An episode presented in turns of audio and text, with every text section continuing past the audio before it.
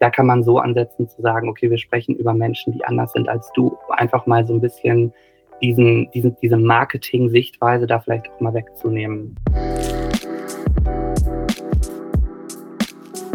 Das Fundament der Vielfalt ist die Einzigartigkeit. Dieses Zitat stammt vom österreichischen Schriftsteller Ernst Ferstl. Und damit herzlich willkommen zu einer neuen Folge Generation IQ. Ich bin Katharina, Gründerin von AV Health und Host dieses Podcasts. Es gibt wohl kaum ein HR-Meeting, in dem nicht über die Themen Diversity und Inclusion gesprochen wird. Und das ist auch gut so. Denn alle Menschen, unabhängig von Geschlecht, Alter, Vorlieben oder Herkunft, sollen Anerkennung erfahren und in ihrer Einzigartigkeit wertgeschätzt werden. So eben auch in der Arbeitswelt.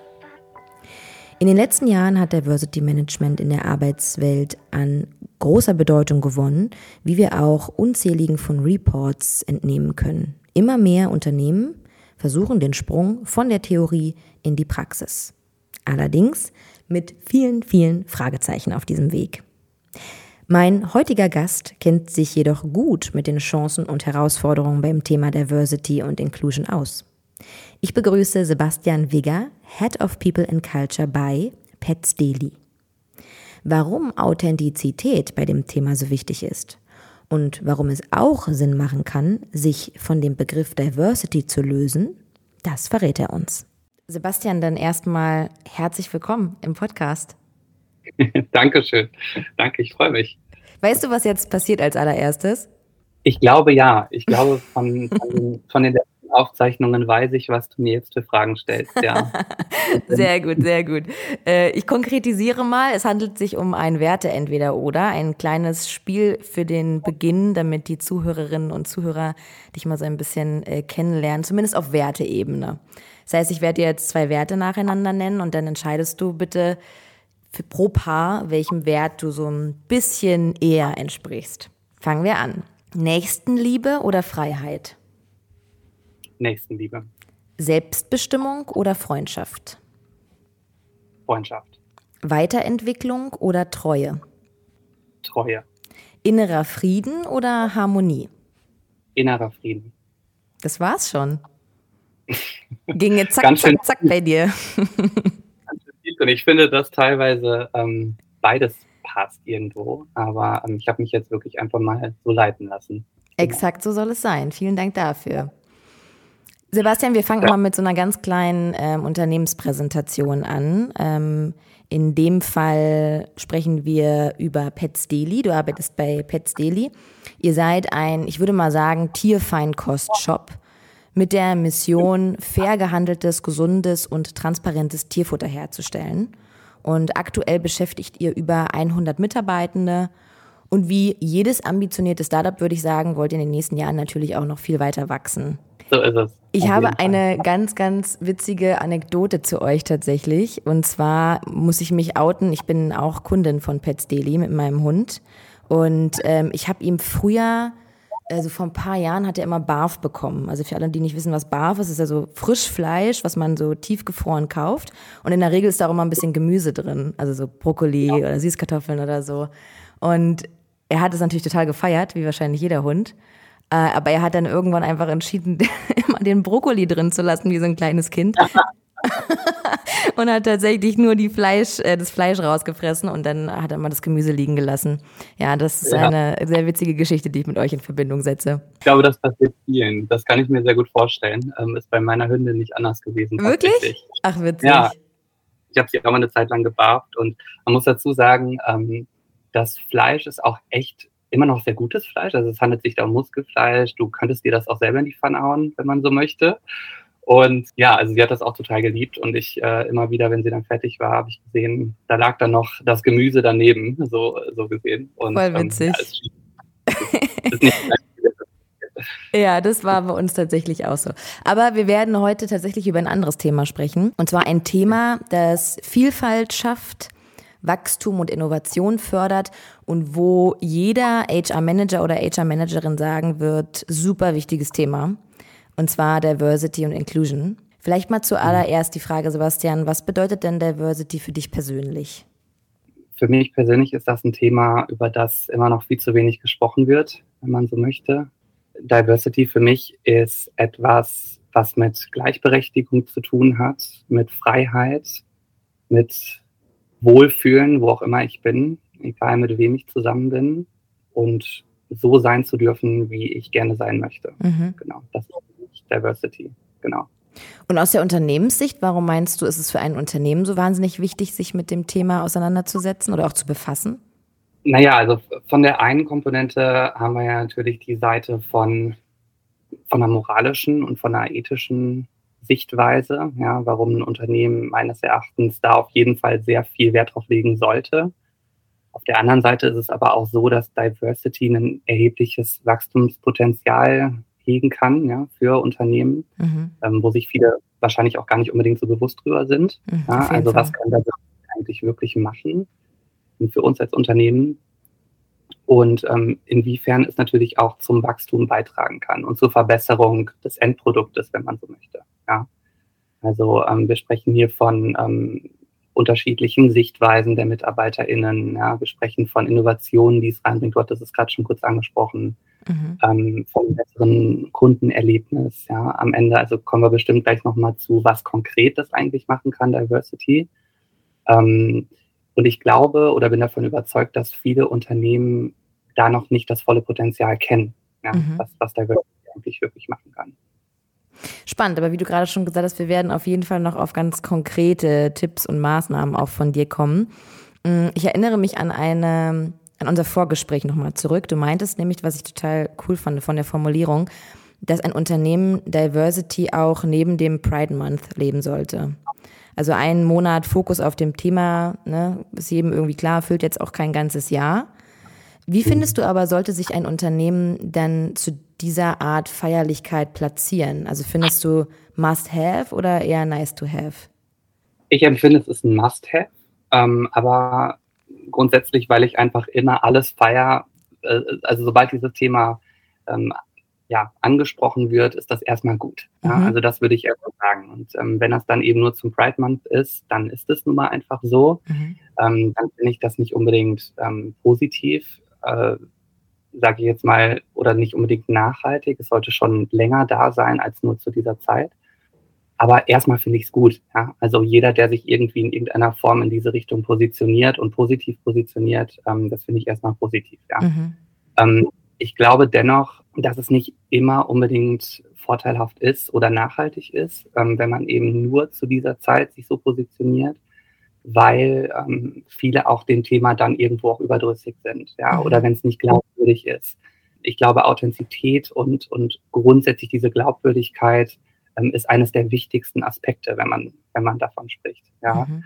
Und ähm, wenn ich jetzt nur in diesem Pride Month eine, eine Queer Flag irgendwo aufgehangen habe oder äh, mal kurz gesagt habe, dass ich da und dahin ja gespendet habe, was auch immer, ja, was da manche Unternehmen so machen, ähm, aber die Substanz gar nicht wirklich begreifen oder auch diese Organisation, mit der sie da kooperieren für diese kurze Zeit, gar nicht ähm, vollumfänglich kennen ja, und repräsentieren auch, dann finde ich es immer schwierig und dann kann es auch wirklich nach hinten losgehen. Wobei man ja das eigentlich, wenn man mal ehrlich ist, wahrscheinlich immer erst merkt, wenn man wirklich im Unternehmen drin ist. Also das eine ist die Außendarstellung, das andere ist halt, wie ich das irgendwie dann auch lebe für meine Mitarbeitenden. Aber das, was du gerade meintest, es könnte nach hinten losgehen, das würden ja dann eigentlich immer alle die merken, die dann in einem Unternehmen schon tätig sind. Ja, so ist es. Also ich glaube grundsätzlich, wenn du dich für das Thema interessierst, dann achtest du natürlich auch auf ganz andere Dinge, ja. Mhm. Und du bist natürlich auch viel mehr darauf, ja, oder du konzentrierst dich viel mehr darauf, was ein Unternehmen wirklich macht, ja. Und das meine ich mit Substanz. Ähm, also nach außen irgendwie dich als inklusiven Arbeitgeber darzustellen und dann aber innen nicht wirklich was daran zu machen, dass die Belegschaft da auch von überzeugt ist. Ja? Ähm, und ich spreche nicht von Brainwashing, sondern ich spreche davon, dass wir sagen, ähm, okay, ähm, wie gehen wir in den Dialog, ja, und, und wie ändern wir wirklich oder wie verbessern wir unsere Kultur ähm, und, und was brauchen auch unsere MitarbeiterInnen von mhm. uns, ähm, um diese Verbesserung auch zu spüren. Ähm, wenn du das natürlich als Unternehmen nicht hast, wenn nicht repräsentierst, dann, dann genau das meine ich mit nach hinten losgehen. Ja? Also das einfach nur zu nutzen für eine Marketingaktion, ähm, das ist natürlich das Falscheste eigentlich, was man machen kann. Ja, und das wird man spätestens dann auch merken, wenn die Mitarbeitenden dann das erste Mal die Möglichkeit haben, auch vielleicht über ein Unternehmen dann zu berichten oder zu schreiben. Da gibt es ja auch sehr viel, was man dann in Bewertungsportalen und Co. auch sehen kann, ne, was dann dem Unternehmen oder dem Employer Branding auch nicht unbedingt weiterhilft. Finde ich übrigens ein sehr interessanten Stichwort, äh, interessantes Stichwort, was du da genannt hast. Ich hatte nämlich vor kurzem tatsächlich auch ein echt spannendes Gespräch dazu. Ähm, da meinte nämlich mein Gesprächspartner, Diversität ist seiner Meinung nach eigentlich gar nicht das Problem per se. Also jedes Unternehmen kann, wenn es will, natürlich von Grundvoraussetzung, sehr divers aufgestellt sein. Und das ist ja auch in den meisten Unternehmen der Fall, dass man Menschen mit unterschiedlicher Herkunft, Geschlecht und Vorlieben in einem Unternehmen abbilden. Das Problem ist die Inklusion. Also das, wie beziehe ich alle Menschen ein? Wie gehe ich mit zum Beispiel auch Konflikten zu dem Thema um? Wie siehst du das? Meinst du, wir konzentrieren uns zu sehr auf Diversity und vernachlässigen dadurch die Inklusion?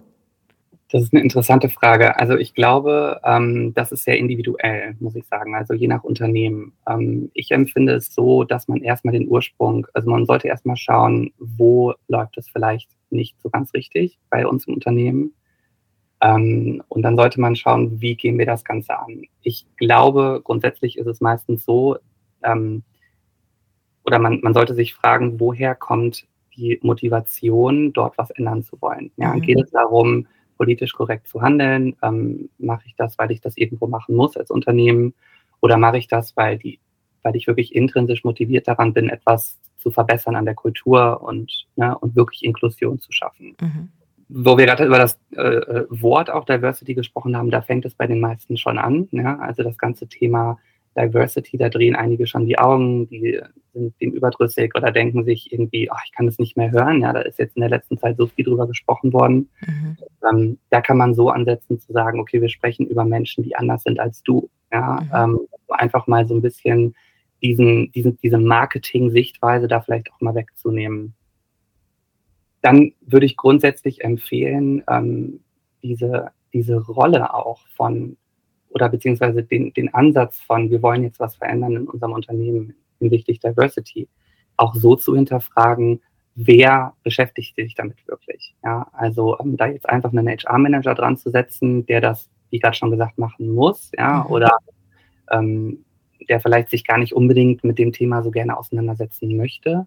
Mhm. Ähm, ich glaube, dann ist es von Anfang an nicht aufrichtig. Ja, also ich glaube, da ist es wahnsinnig wichtig, auch zu sagen, wir setzen jemanden daran, der wirklich ehrliches Interesse hat, in den Dialog mit sich selber geht und sagt, ich möchte wirklich jetzt hier was verändern am Mindset und ich setze da auch alles dran, ähm, um, um das Ganze wirklich in der Substanz zu verändern. Und ich glaube, da sprechen wir dann auch direkt von wirklicher Inklusion und nicht einfach nur vom Thema ne, Marketing, Diversity, ähm, das müssen wir als Unternehmen jetzt repräsentieren. Mhm. Und um dann so ein bisschen weiterzugehen nochmal, ich glaube, dann ist es erstmal wichtig, ähm, ganz transparent auch Befürchtungen zu äußern, ja, mit der Belegschaft zum Beispiel und ganz klar zu sagen, ich weiß vielleicht selber noch nicht so richtig, wie der Fahrplan hier jetzt ist, ja, mhm. und wie es hier genau gehen wird und soll. Aber ich empfinde es als wichtig, das Thema anzugehen. Wir sollten darüber sprechen, wir sollten in den Dialog gehen. Und ähm, da erhoffe ich mir oder wünsche ich mir Hilfe von allen, ja, und nicht nur der Minderheit jetzt im, im Unternehmen, sondern wirklich ganz transparent seine Befürchtungen zu äußern, weil du sagtest gerade selber, es ist ein unangenehmes Thema für viele. Ähm, einige beschäftigen sich eben nicht mit dem Thema so gerne, weil sie sich denken, dann sage ich was Falsches oder ich werde an den Pranger gestellt oder mhm. da kann man irgendwie, es ist ein heißes Eisen für viele. Ja, da steckt ja auch mittlerweile richtig Druck hinter, so bei dem Thema eigentlich, ne? Genau. Wahnsinnig, wahnsinniger Druck, wahnsinnige Emotionen und ich glaube, das würde ich so gerne ähm, da rausnehmen. Ich würde so gerne, dass es mal mehr in Richtung, wollen wir wirklich was ändern? Ja? Ist, das, ist das wirklich ein, ein Mindset, was wir ändern wollen und nicht irgendeine messbare, äh, ein messbares KPI, was am Ende rausspringen soll. Ähm, wobei ich da auch nochmal zu sagen muss, das ist natürlich, ähm, you have to know your audience. Ja, also ich, ja da wäre ich jetzt auch noch drauf eingegangen auf das Thema. wenn, klar, wenn es natürlich dem Management verkaufst ähm, und, und da auch gewisse Ressourcen für brauchst, dann, dann ist das auch wichtig natürlich. Und, und da kommen wir sicher gleich auch nochmal zu, inwiefern sich das auch nochmal in den Zahlen widerspiegeln kann. Aber um den Gedanken zu Ende zu spinnen, ich glaube, es geht wirklich erstmal darum, in den inneren Dialog zu gehen und zu sagen, ich möchte, ich setze da jemanden dran, der da ehrliches Interesse dran hat, der dann aber auch wirklich in einen ganz transparenten und offenen Austausch geht. Ähm, und ich glaube, als letzte Phase von dieser Startphase, wie Start Package, ja, wie, wie eröffne ich da den Dialog, ist es auch, ähm, dass, dass da kommt so eine Phase des Eingestehens auch, wenn man so will. Also was machen wir vielleicht gerade als Unternehmen falsch? Was habe ich ähm, vielleicht auch als Mitarbeitender ähm, falsch gemacht in der Vergangenheit? Bin ich irgendwie auch gebiased ähm, mhm. durch irgendetwas, ja, was, was mir vielleicht gar nicht unbedingt klar ist? Und ich glaube, wenn diese drei Grundkomponenten stehen und man sich auch eingesteht, da gibt es wirklich was, woran wir arbeiten müssen, ähm, dann hat man einen guten Startschuss, der mhm. auch wirklich von Inklusion spricht und nicht lediglich von, von einem Diversity-Thema. Gibt es denn irgendwelche konkreten Maßnahmen, die du uns an die Hand geben kannst, wo wie ihr vielleicht oder du auch mit deinem Team Diversity and Inclusion vorangetrieben habt? Also konkrete Maßnahmen sind natürlich zum einen, ähm, oder was, was wir als allererstes gemacht haben, ist natürlich unsere Stellenausschreibungen entsprechend so zu strukturieren, dass auch wirklich sichtbar ist, dass wir ein inklusiver mhm. und chancengleicher Arbeitgeber sind. Ähm, das ist sicherlich irgendwo ein Basic. Dennoch finde ich, ist es wahnsinnig wichtig, da auch ähm, sofort, also vom Bewerbungsprozess Anfang, sage ich mal, Stellung zu beziehen. Ja. Ähm, zum anderen haben wir ein sogenanntes ähm, Policy- und Guideline-Handbook, ähm, wo wir die MitarbeiterInnen geschult haben, wo auch ein Culture Code ähm, drin ist. Ja, mhm. also das bedeutet also, wir sind gemeinsam mit der Belegschaft, haben wir uns überlegt, was ist für uns wichtig in der Kultur, was bedeutet für uns Inklusion. Da sind aber auch Themen drin, wie dass wir beispielsweise Mobbing nicht ähm, äh, fördern oder unterstützen oder was auch immer. Ne? Also da, da werden ganz verschiedene Themen angesprochen. Ähm, und diese, dieses Handbook bekommt man also beim Onboarding nicht einfach nur vorgelegt, ja, sondern wir gehen das wirklich en Detail durch und sprechen auch darüber, wie wichtig uns als Arbeit Geber das ganze Thema Diversity und Inklusion ist und was wir konkret machen und wie wir uns verhalten können, sollte uns etwas ja, gegen den Strich gehen oder auffallen ne, und, und so weiter. Ähm, dann natürlich das ganze Thema ähm, Pulse-Checks. Das bedeutet, wir haben eine sogenannte People Experience Managerin, die auch wirklich ähm, ja, mindestens einmal im Quartal eine sogenannte Pulse-Check rumschickt, ja, mhm. wenn man jetzt weiß, was das ist, es ist wirklich im Prinzip ein Check-in mit unseren MitarbeiterInnen, so wie fühlst du dich. Ja, mhm. da geht es jetzt wirklich nicht darum, ähm, also es geht wirklich um Emotionen, ja, und es geht darum, wie empfindest du gerade das Miteinander am Arbeitsplatz? Fühlst du dich ähm, wahrgenommen, ja? Ähm, wie stehst du zu, zu diversen Themen eigentlich? Ähm, die aber wirklich eher um die, um die Emotionen gehen grundsätzlich. Mhm. Ja? Und ähm, da also wirklich auch weg von diesem zahlengetriebenen, wie performt dein Team gerade, ähm, hin zu wirklich, wie, wie geht's dir? Ähm, dann ist es auch so, dass man für sich selber jetzt, das ist was sehr Individuelles, aber was ich mir selber mal vorgenommen habe, ist, ähm, auch im Recruiting-Prozess darauf zu achten, wirklich diverse Profile einzuladen. Ja, mhm. also schauen, ich setze mir jetzt wirklich als Ziel, ähm, 50 Prozent der Profile, die ich einlade, sind möglichst divers. Ja, und ich gebe wirklich jedem die Chance. Mhm. Ähm, was, was, kann man noch machen? Man kann ähm, sich grundsätzlich auch einfach mehr mit diesem Content befassen. Ja, lad einfach mal bei LinkedIn ein paar coole Leute ein, von denen du denkst, hey, der, der Content könnte mir sicherlich gefallen und der könnte mir neue Impulse geben hinsichtlich wirklich auch Diversität und, ähm, und anderen Themen, mit denen ich mich vielleicht bis dato noch nicht befasst habe. Ja? Also einfach mal einladen und gucken, ähm, wo, dass einfach auf meiner Landingpage äh, Themen kommen, mit denen ich mich bis dato noch nicht befasst habe, ja, die aber in dieses Thema mit einspielen. Du hattest vorhin ein paar Herausforderungen, würde ich mal sagen, schon mal so ein bisschen angeschnitten, die definitiv irgendwie auf diesem Weg hin zu mehr Diversity and Inclusion kommen. Ähm, wenn du jetzt nochmal so zusammenfassend mal so zwei, drei Herausforderungen nennen müsstest, ähm, welche Herausforderungen würdest du der Person an die Hand geben, die mit Sicherheit auf diesem Weg ähm, kommen werden? Mit Sicherheit wird kommen, dass ähm, sich einige im Dialog schuldig fühlen werden. Ja, schuldig oder irgendwie an den Pranger gestellt fühlen werden. Das ist auf jeden Fall meine Erfahrung. Ähm, da, da ist einfach wichtig, natürlich irgendwo so diese obligatorischen Diversity Trainings nicht so aussehen zu lassen wie jetzt in einem Klassenzimmer mit, ich möchte dir jetzt sagen, wie es wirklich geht, mhm. ähm, sondern ähm, ja, dass es wirklich ein, ein Austausch ist über innere Abläufe, die sich verändern sollen. Ja, und ähm, warum ist das wirklich wichtig, dass wir darüber sprechen? Und nochmal das Thema Know Your Audience, dass du wirklich sagst, ähm, wir besprechen das aufgrund dieser und dieser Thematik und wir wollen unser Unternehmen nach vorne bringen und nicht irgendwen ähm, ja, an den Pranger stellen. So ja. ja. also das würde ich sagen, ist auf jeden Fall so dieses erste Thema. Das zweite Thema würde ich sagen, ist eine grundlegende Unwissenheit oder auch eine grundlegende Skepsis teilweise auch dem Thema Diversity gegenüber. Da kann man auf der einen Seite sagen, wir gehen eben weg von diesem äh, typischen Thema äh, oder diesem typischen äh, Marketingwort Diversity hin zu, wir sprechen über Menschen, die anders sind als du und ähm, wir sprechen alle eine Sprache, ja, die, die auf wirtschaftliche Vorteile abzielt, sodass man also wirklich auch die letzten Skeptiker nochmal so ein bisschen abholt, ja, und wirklich auch ähm, bereitstellt, dass, dass am Ende dieser ganzen ähm, Initiativen, die ich ergreifen möchte, natürlich auch ein besserer Umsatz steht. Ja, ja. jetzt mal ganz grundsätzlich. Ja. ja.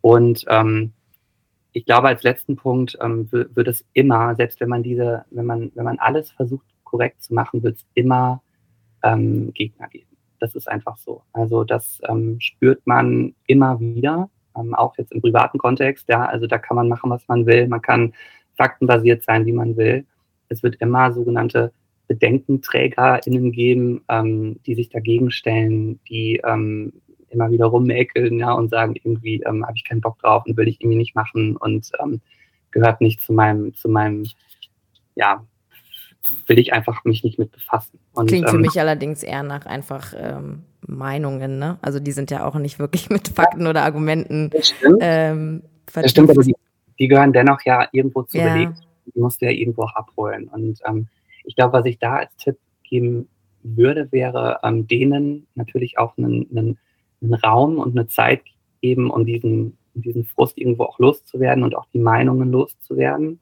Natürlich ähm, mit der Hoffnung, dass sie es dann auch nur da machen und nicht noch irgendwie weiterschießen, ja. Und ähm, immer auch irgendwo auf einen Optimismus äh, äh einzugehen, ja, und sich darauf zu beruhen und zu sagen, hey, äh, irgendwie ähm, wir, wir, wir lenken das Ganze immer wieder in eine positive Richtung, egal wie schwierig oder wie schlecht die Aussagen sind und wie schlecht die Meinungen über diese Diversity-Programme sind. Ähm, hier ist das, was wir uns erhoffen und, und wir möchten, dass es einfach eine positive ähm, Richtung ein, ein, eingelenkt wird, ja, wenn man so möchte.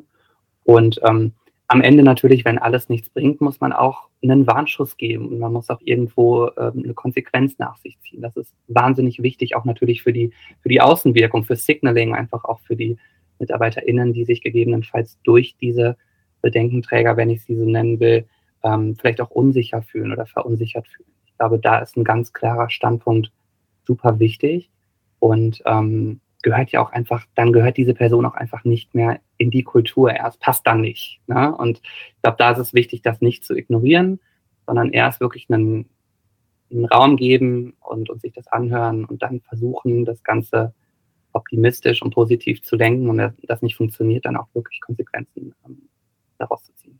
Ja, ich glaube, der letzte Punkt mit den Konsequenzen ist da auch wirklich ein sehr, sehr wichtiger, weil am Ende des Tages, wie du schon gesagt hast, würde dann die Person auch nicht in, in die Kultur passen und wahrscheinlich auch die Person sich auch langfristig in der Kultur auch nicht wohlfühlen. Das ist ja immer so ein, auf der einen Seite die Person, auf der anderen Seite das Unternehmen. Deswegen finde ich das schon extrem relevant, dass man auch einfach das Signal dann gibt, wir sind eine Firma, die sich auf Diversity and Inclusion, dir das wirklich wichtig ist und deswegen auch Maßnahmen dahinter stecken, allerdings auch Konsequenzen. Viele Firmen, die machen das ja eigentlich schon als Teil ihres Recruitment-Prozesses, dass sie halt möglichst gut schauen, ne, Cultural Fit ist da ja immer so ein Wort, was fällt, dass ich im Vorhinein eigentlich genau so eine Konflikte zumindest reduzieren kann, dass es dann erst gar nicht dazu kommt, dass ich dann eine Überraschung habe, dass die Person irgendwie kulturell doch gar nicht bei mir reinpasst. Wie sind also deine mhm. Erfahrungen? Was macht ihr in dem Bereich Recruitment? Also ähm, bei uns in dem Bereich werden natürlich die Teams immer grundsätzlich wahnsinnig mit einbezogen. Also ähm, ich bin wahnsinnig glücklich, dass wir schon ein wahnsinnig diverses Team haben. Ähm, das bedeutet, bei uns sind ähm, vier von, von unseren Heads sind äh, Frauen, die auch ganz unterschiedliche ähm, kulturelle Backgrounds haben. Und ich weiß, ehrlich gesagt, kann ich mich an gar kein Team jetzt gerade erinnern, welches das nicht hat. Also es sind wirklich ähm, sehr diverse Teams. Und ich glaube, das ist schon mal eine Grundvoraussetzung, warum es für mich auch sehr leicht ist, ähm, im Recruiting-Prozess ähm, ja, da auch ein sehr gutes Gefühl mit zu haben. Wenn ich weiß, ich lasse die jetzt mal in die Teams gehen, ne, die, die BewerberInnen und die unterhalten sich und ähm, die machen vielleicht einen, eine Coffee Break auch mal oder so. Ne? Und, und da geht es jetzt nicht nur um den fachlichen Austausch, sondern auch wirklich mal um einen, um einen eher persönlicheren Austausch, mhm. ähm, wo Themen wie Diversity und, und das alles eben besprochen werden. Ähm, und da weiß ich, wenn das passt, dann ist der Cultural Fit da. Ja, und dann ist das auf jeden Fall gegeben. Davor würde ich definitiv sagen, dass wir schon in unserem First Call das grundsätzlich abtesten. Ich bin aber schon ein Fan davon, ähm, da müssen wir uns auch nichts vormachen. Also ich will die Person schon irgendwo sehen und erleben und, und auch ein bisschen tiefer eingehen. Also ich finde da in so einem First Call, der da zwischen 20 und 30 Minuten dauert, eine, ähm, kurz zu fragen, wie wichtig ist dir das Thema und dann hakt man das schnell ab und sagt, ja, ist mir schon wichtig und dann guckt man mal, alles klar. Ich glaube, dann ähm, ja, wissen wir alle, dass das jetzt nicht wirklich not really making the cut, ja. ja. Ähm, insofern, ähm, da ist es mir schon wichtig, da eben im weiteren Verlauf wirklich den Austausch sicherzustellen und der ist sichergestellt bei uns. Ähm, wir versuchen uns insofern auch die Zeit dafür zu nehmen. Ja, ähm, dass wir jetzt sagen, wir möchten jeden auch wirklich nochmal sehr persönlich kennenlernen. Ich spreche mit jedem persönlich, ja, also das bedeutet auch, ähm, an mir kommt da so gesehen keiner vorbei, wenn man so möchte. Ähm, ich mache auch meistens die ersten Interviews schon, also ich bin da auch recht operativ. Mhm. Ähm, und ja, es ist wirklich, es ist tatsächlich erstmal so, es ist eine Kombination aus meinem Gefühl wahrscheinlich, ähm, aber dann eben auch dem direkten Austausch mit, mit dem Team, in der die Person dann auch arbeiten wird, ja. Ja, klingt gut. Sebastian, wir haben am Ende unserer Gesprächs immer noch einen Rat zu vergeben. Also du darfst diesen Rat vergeben. Jetzt finde ich, hast du aber ja. schon wahnsinnig gut ähm, konkrete Maßnahmen uns an die Hand gegeben. Deswegen könnte ich mir vorstellen, dass dieser Rat vielleicht eher mehr ein persönlicher Rat an andere äh, verantwortlich für das Thema Diversity ist, die mhm. gerade daran arbeiten, mehr Raum für dieses Thema zu schaffen. Welcher persönliche mhm. Rat würdest du diesen Menschen an die Hand geben? Ich würde da gerne zu, ich habe da ein, ein, ganz schönes Zitat, was mir da einfällt. Und das habe ich hier tatsächlich hängen, äh, neben meinem Schreibtisch. Ah. Ähm, und das ist von Maya Angelou und die sagt, ähm, mach es so gut, wie du kannst, bis du es besser weißt. Wenn du es dann besser weißt, mach es auch besser. Und äh, wenn man das mal kurz sacken lässt, äh, also für mich ist einfach wichtig, versuch einfach wirklich, niemand weiß alles und niemand macht es von Anfang an perfekt. Und gerade das Thema Diversity und Inklusion, ähm, wenn wir weitergehen in Richtung Rassismus etc., also ähm, du wirst sicherlich ähm, mal auch in irgendwelche Fettnäpfchen treten oder du, du wirst irgendwie ja mal auch mal was Falsches sagen oder was Falsches machen auf dem Weg dahin. Aber bitte hab einfach einen, einen, einen guten ähm, und einen, einen ehrlichen ähm, Willen, das Ganze zu verbessern. Das werden die Menschen merken. Ähm, und sobald du etwas gelernt hast, sei offen dafür, Neues zu lernen. Und wenn du etwas gelernt hast, dann versuche es auch so gut wie es geht anzuwenden und das weiterzugeben. Ja, und ich glaube, das ist so das, was ich mitgeben kann, sei transparent, steh auch ganz ehrlich zu deinen Befürchtungen bei dem Thema. Ja, wenn du da dir manchmal unsicher bist, sag das auch ehrlich, weil niemand ist da perfekt, ja. Aber wenn du dann was lernst und wenn, und wenn du spürst, da ist ein Thema, ne, wo ich noch nicht, nicht genug mache, dann, ähm, dann mach es auch, ja, und dann mach es auch besser. Es war so ein wunderschönes Schlusswort, dass ich gar nichts mehr groß ergänzen möchte. Ich möchte das einfach so stehen lassen. Ich möchte mich nur noch bedanken für das schöne Gespräch mit dir, Sebastian. Es hat mir sehr viel Spaß gemacht. Vielen Dank für deine Insights und für diesen ganz tollen Austausch. Vielen, vielen lieben Dank. Ähm, ich habe mich auch gefreut, dass ich das Thema in dem Rahmen hier nochmal adressieren konnte. Und ähm, ja, danke, danke, danke. Sehr gerne. Mach's gut.